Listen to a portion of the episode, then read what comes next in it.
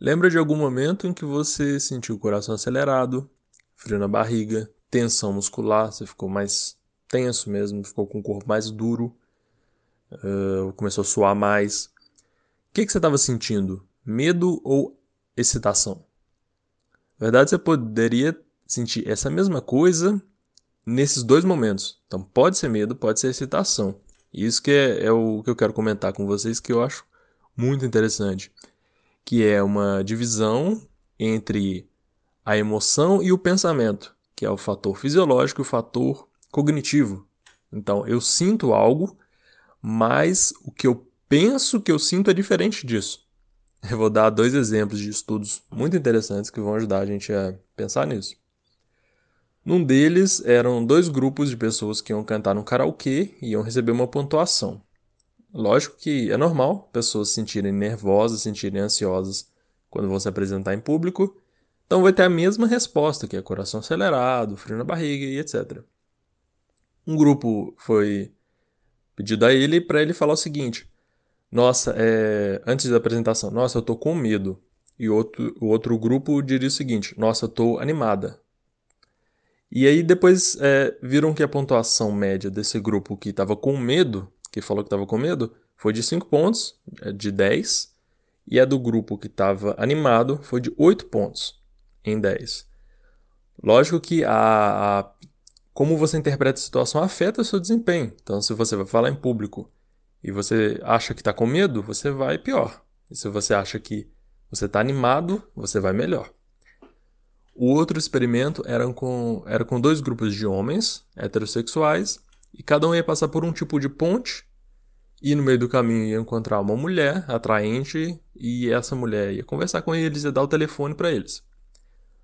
Ah, depois eles iam medir quanto esses homens ligaram para a mulher depois. Um grupo passou por uma ponte rígida, firme, imagina uma ponte de concreto. O outro grupo passou por uma ponte flexível, mais perigosa, imagina aquelas pontes que passam sobre abismos uma ponte de madeira com cordinha que vai toda balançando o tempo todo.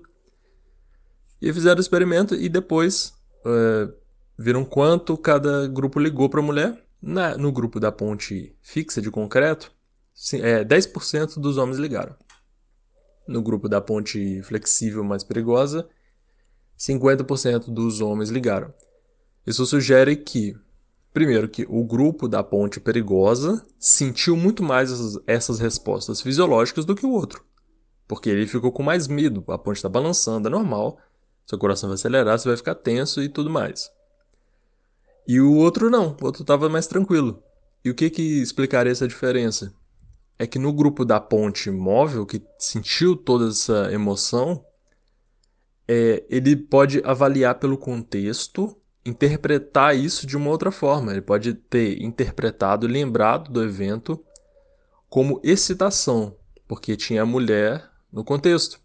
E muitas vezes é isso, você interpreta a situação baseada baseado em pistas do ambiente para você entender o que você está sentindo. Então você pode é, pensar que você está com medo ou que você está animado, excitado, na, é, dependendo da situação e não necessariamente do que você está sentindo. Isso ajuda no quê? Se você sente uma emoção, você tem todos esses, esses aspectos acontecendo, coração acelerado, frio na barriga, é, ajuda se você entender que o que você pensa sobre isso não é uma realidade, não é uma certeza.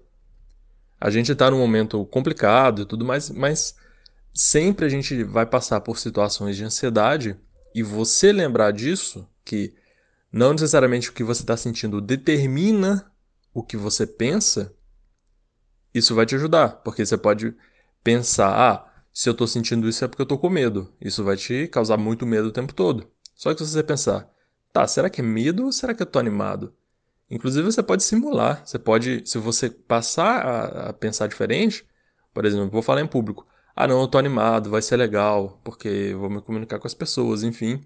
Isso vai mudar, como, inclusive, como você se sente, como você se lembra, como você interpreta o seu desempenho, vai mudar muita coisa.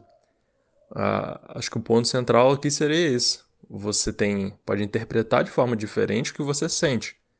Então, não é, isso te ajuda a não ser dominado pelo que você sente, a não achar que realmente o porquê você está sentindo essas coisas, seu coração começou a bater muito forte, você tá, tá suando mais. Não, não necessariamente isso é um sinal inequívoco de que algo perigoso está acontecendo. Pode ser que não. Você tem vários transtornos de ansiedade, por exemplo, fobia, transtorno de pânico, em que você tem uma reação muito forte, uma interpretação muito forte, que é nossa, eu vou morrer, nossa, isso é um muito perigoso, mas na verdade não é. é a fobia, por exemplo, é, ela consiste em ser um medo irracional. Você tem medo de um, sei lá, de um animal inofensivo, minúsculo. É, não necessariamente é, garante que você vai ter todo aquele medo ou justifica.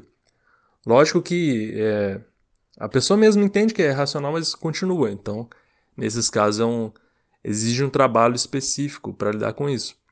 Mas nos casos de ansiedade em que todo mundo passa ao longo da vida, você fazer esse exercício de questionar o que você está sentindo e pensar em alternativas já vai te ajudar.